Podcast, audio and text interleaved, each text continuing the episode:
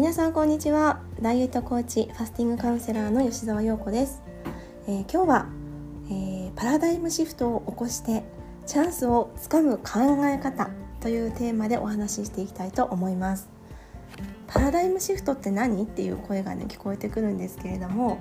私もこの言葉を聞いた時に全く最初は分からなかったんですね。でもあの人生を変える自分を変えるあとはダイエットに成功するっていうことにおいてねこの考え方ってめちゃくちゃ大事なのであの何度も繰り返し聞いてみてください。多分一度ではねなかなかこう腑に落とせないと思いますので何度も繰り返し聞いてみてください。はい。ということで、えーと、まずねパラダイムってどういうことかっていうとあのパラダイムっていうのは物事のこう物事の見方？自分の考え方？あの物事の視点どういうふうに物事を見るかっていうことをパラダイムって言います。でシフトっていうのはあの方向性がね大きく変わることっていうのをシフトするっていうんですけどまあ分かりやすく言うと例えばねあのこう北を向いて歩ってる方がぐるっとね180度方向を変えて南に歩き出すみたいなそれぐらいねガラッと大きくあの変わることっていうのをシフトするっていうんですね。でまあ、今日はねこのパラダイム物事の見方とか考え方視点をシフトさせないといけないよねっていうお話です。ね、これを噛み砕いてちょっとお話しするとあの前回のね音声でもお伝えしたと思うんですけれども自分の現実を大きくあの変えるためには自分のね価値観を変えていかないといけないよってお伝えしたと思うんですね。で自分のね現実を大きく変えるためのヒントっていうのはね実は自分がこれまで嫌でやらなかったことの中にあるっていうことなんですよ。わかりますか？もう一回言いますね。自分の現実を大きく変える例えば、まあ、自分のステージを上げたいとかダイエットに成功したい自分を変えたい成長したい、ね、理想の夢を叶えたいとか何かを変えたいって思った時にはね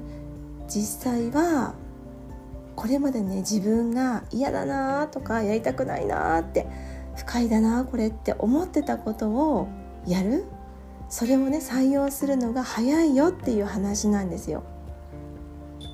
えーって感じですよねな私もねこれをこういうお話を聞いた時にねなんかゾクゾクっとゾワゾワっとしたんですけどまあこれがねどういうことかっていうとあの前の音声でねお伝えしたと思うんですが今の人生は今のね自分の価値観考え方が作っているってお話ししましたよね。まあ、言うならば自分の好き嫌い、まあ、これをやりたいやりたくないとかこれがいいと思う悪いと思うまあ選択ですよね自分がどういう選択をしてその自分がどういう好き嫌いの価値観を積み重ねてきたのかっていうのが今のあなたの現実を作ってるんですよ。そう例えばまあ分かりやすい例で言うと私が今ね理想の体重理想の体型理想のスタイルじゃないと思ってるとしますよね私自身が。なんかお腹の贅肉がちょっとね嫌だなとか顎も二重顎だしなとか足が太いなとかね。あのまあこれは例えなんですけどね。ででもねそのそれってその結果を作り出してるのっていうのは今までの自分の好き嫌いなんですよ。今までの自分の選択なんですね。自分の快不快っていうのが結果となって今の自分のこのスタイルとか体重体型を作っているんですよね。まあ、つまりどういうことかっていうと例えば、まあ、脂っこいものが好きとかいつもお惣菜ばっかり食べてるとか甘いものお菓子が好きご飯よりもパンとか麺より麺が好きとかね運動が嫌いとか食べたらあのすぐゴロゴロするのが好きとかそういう自分のき嫌いっていうのが今の私の体型体重っていう現実を作っているんですよ。そうでこれはね私あのサロンに来てくださってたお客様のお体をね本当にもうたくさん触らせていただいたりとかお肌を触らせていただいたりとかねカウンセリングもたくさんやってきたからこそめちゃくちゃ感じることなんですけどもあの皆さんが何を選択しているかによってその方の肌状態脂肪の硬さ足のくすみ方むくみ方肌のこうトラブルの出方っていうのも全部大体こう分かるんですねお体を触ると。それぐらい私たちの日頃の選択っていうのは結果として現れてるんですよ。そうじゃあね痩せたいダイエットしたいとかスタイルを良くしたいあんな人みたいになりたいって思ったんだったら今まで自分が嫌だなって思っていたところに飛び込んでいくしかないんですよ。不快だなとかやりたくないなって思っていたところに飛び込んでいくのが一番最速で結果を変える方法なんですね。例えばまあ、野菜をねダイエットで言うとね野菜をメインに食べるとかお水をしっかり飲むとか。例えばいつもはエスカレーターとかエレベーターを使ってるけど階段を使ってみるとか運動をしてみるとかね。今までやりたくないなって面倒くさいなって不快だなって感じていた領域にしか自分を変えていくヒントってないんですよね。そう。自分の好き嫌いの結果が今なんですよ。だから自分を変えたければパラダイムシフトしないといけないっていうことをお伝えしたくて今日はこの音声をお届けしています。うん。そうなんです。なんかちょっと耳が耳が痛いですよね。私もねこれ聞いた時に本当に耳が痛かったんですよ。なんか自分の中でも当てはまることがすごく多かったから。そうだけど嫌だと思ってることをやる？不快だと思ってることをやる？それがそれこそがチャンスをつかむ方法なんですよね。でこれってねあのダイエットの例ですごく言うとすごく分かりやすいんですけど仕事ビジネスの面でも同じなんですよ。うん今まで避けてきたところにこそ今の自分に足りないものがあるんですね。そうだからそこにね切り込んでいったからこそチャンスがあるんです。な私のねあの話で言うとあの起業初期の頃もう10年前の話なんですけどその時にね私エステサロンを自分で開業したんですよ。でお客様を集客しなきゃいけないじゃないですか。お客様来なかったらお仕事にならないのでなのでその時はまだあの SNS とかでね集客できるって時代じゃなかったんですよ。インスタとかねあの Facebook とかも全然まだまだままならない時代だったのでその時に一軒一軒ねチラシを持ってあのサロンの周りのお家をピンポンしてあのこういうサロンを開きましたのでみたいなご案内を一軒一軒ね回ったり一日ね何十件もね何百件もポスティングしてチラシを巻いたりとかそうあとはこうマニュアルにね従いながらあのセールスをかけたりとかねいろいろやってきたわけですよ。そうでもその時めちゃくちゃストレスだったんですね。だってさ嫌ですよね。こうあのエステの格好してピンポンってねなんか何？訪問販売みたいな感じであの誰だかわからない方にね一軒一軒ねピンポンするのも怖かったしどう思われるのかなとか断られたらどうしようとかめちゃくちゃねストレスでしかなかったわけですよ。そうでも私はねこの深い領域にこそチャンスがあるってね結果を出すにはあの自分がね嫌だなって思うことこそ率先してやるっていう考え方を知ってたからいやでもここに私のチャンスがあるんだと思ってやったわけですよ。そう。そしたらねあのどういうことかどういうことが起こったかっていうとやっぱり少しずつ私を私がねここでサロンをしてるっていうことを知ってくれるお客様が増えて少しずつこうサロンに来てくださるようになってそこからお客様が次のお客様を呼びそのお客様をまた紹介してくださってお客様を呼びっていう風にどんどんね本当にあの素敵なご縁で広がったお客様がどんどん増えて今では本当に長い方はね8年とか9年とかずっとその当初からサロンにね通ってくださってるお客様がすごく多いんですよ。でそういったお客様との関係性っていうのも私はね勝手にね家族のような関係性だなって自分で思っていてそういう関係性を育むことができたりそうするとこうどんどんね仕事も楽しくなったり経済的にもこう豊かになったりそうすることで社会にも貢献できたり、まあ、使命感を持ってね取り組めるようになったおかげで今はこうやってあのお顔がね見えない方でもオンラインで仕事ができるようになったり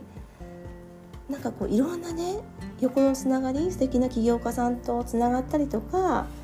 いろんななんだろう自分には持ってない価値観を学ぶ機会がこう舞い込んでくるようになったりとかまあ一言で言うならばあの時にこの深い領域を避けないでそこにどっぷり使ってとことんやったからこそ私のビジネスっていうのは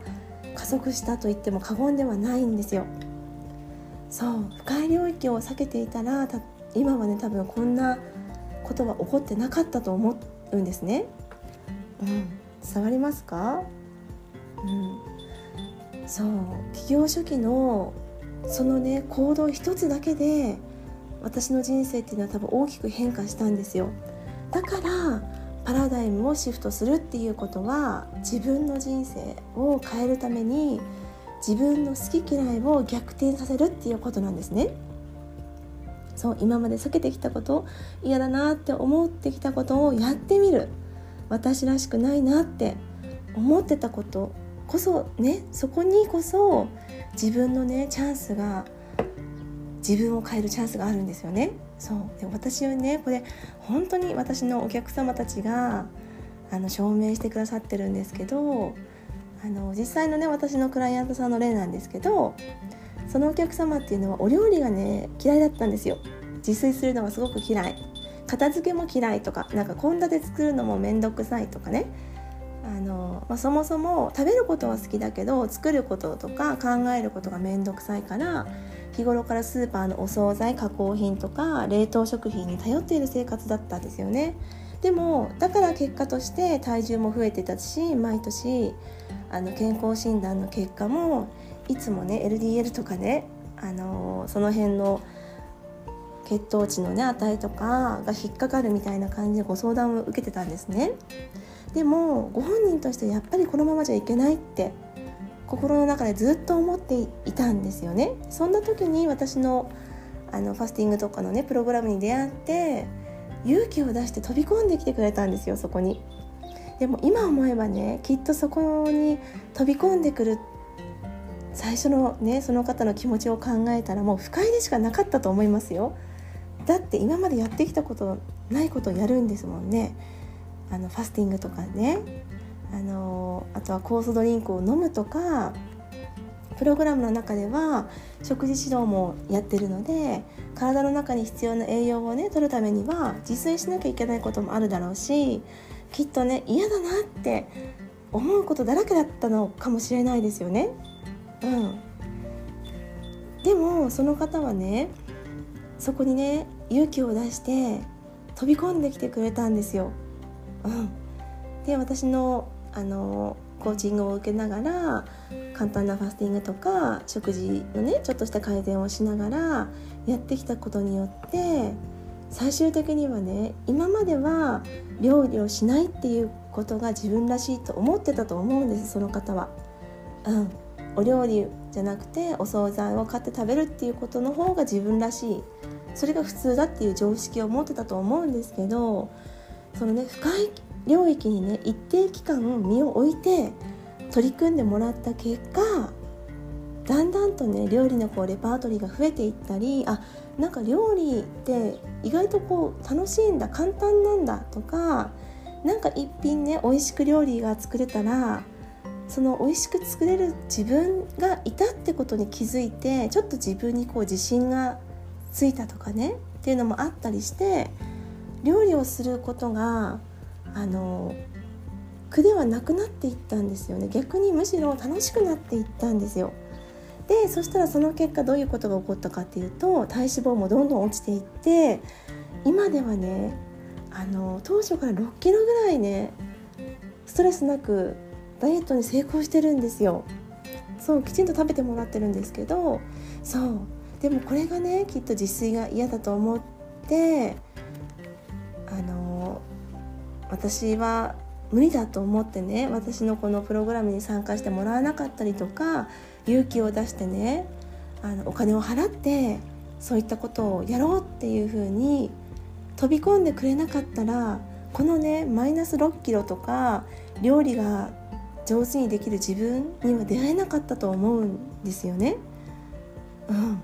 これが自炊が嫌だと思っていた価値観っていうのが自炊をすることは体にとっていいことだとか私の体にとってはあの合ってたことなんだっていう価値観にシフトしたっていうことなんですよ。そうだから価値観にね正解も不正解も私ないと思ってるんですね。まあ、例えばあの子供は母親といるべきとかね自分が子供のことは全てやるべきだっていう風にパラダイムしてる人っていうのは一回ねその考え方をね手放してシフトして誰かに一日預けてみるとか人にどんどん頼るとか何かを手放すとかいや最初はめちゃめちゃ不快だと思うんですよ。うん。不安だと思います。不安しかないと思います。自分の子供をね誰かに一日預けるとかね知らない人に預けるとか、ま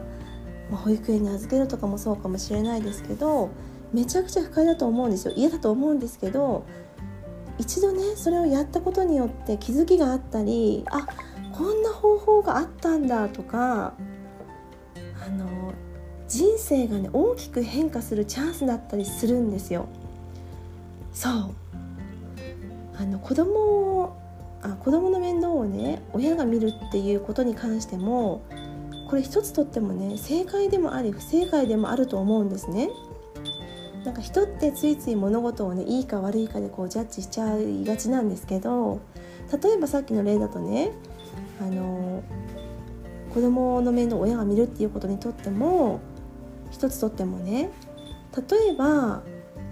あの親の愛情を十分受けることができるっていう正解もあるかもしれないけど一方でそのね自分親以外の他の大人の価値観に触れられないっていう視野が広がらないっていう不正解でもあると思うんですよ。うん、だからなんかあの小さいうちからね保育園に子供を預けるのはそんなの間違ってるって思ってる方っていうのは多分親の愛情が十分受けられないとかねあの小さい頃に親の愛情が十分受けられないなんてそんなの間違ってるっていう多分パラダイムがあると思うんですけどでもやっぱり視点を変えてみると他のね同じくらいのお友達と触れ合うことによって協調性が生まれたりとか集団行動の中で自ら自分の意思を発する力をあの育むことができるとかあとは保育園で規則正しい生活が送れるとかっていうそういう違う視点での正解もあるんですよね。だからそういうことをまず見ようとしてないっていうこともあると思うのであの自分のねあの選択とか捉え方っていうのが全て正解だっていうふうに思わないでほしいんですよ。うん、正解にも不正解にもできるんですよね。だから自分がこれしか正解がないって決めつけて決めつけていることを今すぐね捨ててほしいんですよ。でこれねこれねこのあのこの考え方がねダイエットを成功させるためにはめちゃくちゃ大事な考え方でダイエットで正解あの成功できない方ダイエットでなかなか成果が出ない方っていうのはこうじゃなきゃいけないっていう価値観がものすごく強い方が多いんですよ。うん、だからプログラムとかねあの私はやっていてもこれはいいですか？これはダメですか？これは合ってますか？これは間違ってますか？っていう質問がすごく多いんですね。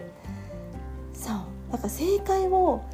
あの求めすぎてしまう方っていうのはなかなかダイエットでも結果が出ないんですよね。そう。だからこそ私はこのパラダイムシフトっていう考え方をあの無意識のうちにできるようにしてほしいんですね。うん、で具体的にじゃあ何をやったらいいのっていう話なんですけど例えばねあの秋っぽくてなかなかコツコツ続けられないっていう方だとしたら2週間とか3週間ぐらいちょっと頑張って決めてやってみるんですよコツコツ。そう。これこそ深い領域ですよね。秋っぽくて続かなかった方がコツコツやるっていうことはめちゃくちゃ深い領域だと思うんですけど2週間3週間ぐらい何かをコツコツ続けてみるんですよそうで逆にね真面目すぎる方こうじゃなきゃいけないっていう風に日頃から何でもね正解を求めてしまう方っていうのはそういった価値観をちょっとこうもうパッと取っ払って不真面目になってみるんですよ。うん不真面目になってみるの。そう。まあ、ダイエットはねこのねパラダイムシフトっていう考え方を身につけてからやるとめちゃめちゃ結果が出やすいです。私自身がやっぱりそうでした。うん。物事の見方価値観の捉え方っていうのをちょっと変えてみる。方向性を少し変えてシフトしてみる。深い領域に飛び込んでみる。そう。だからあのなんだろう。ダイエットで言うとね毎日毎日仕事帰りにコンビニに寄ってお菓子とコーヒーを買ってね、車の中でこう食べて帰るっていうのが日課だったっていう方はねそれをねまず毎日じゃなくて週に3日ぐらいしてみるんですよ。それも多分最初は不快だと思いますよ。だってもう、ね、中毒化してるわけですもんね。だからで週に3日にしてみる。そうしたらあれ？意外と私って甘いもの食べなくても大丈夫かもっていう自分に気づけるかもしれないですしね、うん、毎日毎日夜ねあの夜ご飯山盛りのご飯をねお茶碗によそって食べてる方はじゃあそれをね週に3回まずそのねお茶碗半分にしてみるんですよ。うん、でそうするとあ意外と夜って食べないと次の日の朝めちゃめちゃ体が楽だなっていうことに気づけるかもしれないしなんか肌の調子がいいなとか、うん、あれなんか体脂肪が少し減ってきたなとか何かしらの変化に気づけたらじゃあ次に自分ができるステップって見えてくるじゃないですか。うん、具体的にこういうふうにして生活の中に落とし込んで深い領域に飛び込んでみる癖をつけてみてください。はい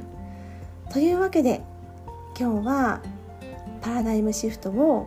変えていこうっていうテーマでお伝えしていきました。そうパラダイムシフトを起こしてチャンスをつかむ考え方がこんな内容ですで今日はね皆さんに是非あのアウトプットしてもらいたいんですけどもこうやってね知識をインストールするだけじゃなくて外にこうアウトプットすると学びがねほんと倍にも3倍にも4倍にもなるんですよ。うん、で皆さんに今日アウトプットしてほしいのは、うん、何でもいいです。何でもいいから1個生活の中で不快なことをやってみてください何でもいい早に早寝早起きができなかった方は目覚ましをねいつもよりも1時間前にセットして早起きをしてみるんですよ。いや最初は不快だと思いますよそれも。でも早起きをしたらもしかしたらバタバタせずに朝出勤までなんかゆっくりしたこう時間を過ごせたとかっていうことがあるかもしれないしうん。何か一つでもいいので生活の中で不快なことに1個取り組んでみてください。でそれがどんなことに取り組んだかそしてそれができたかどんな風に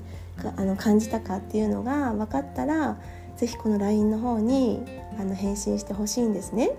うん、皆さんのアウトプットどんどんお待ちしてますのではいよろしくお願いします。というわけで今日の音声は以上になります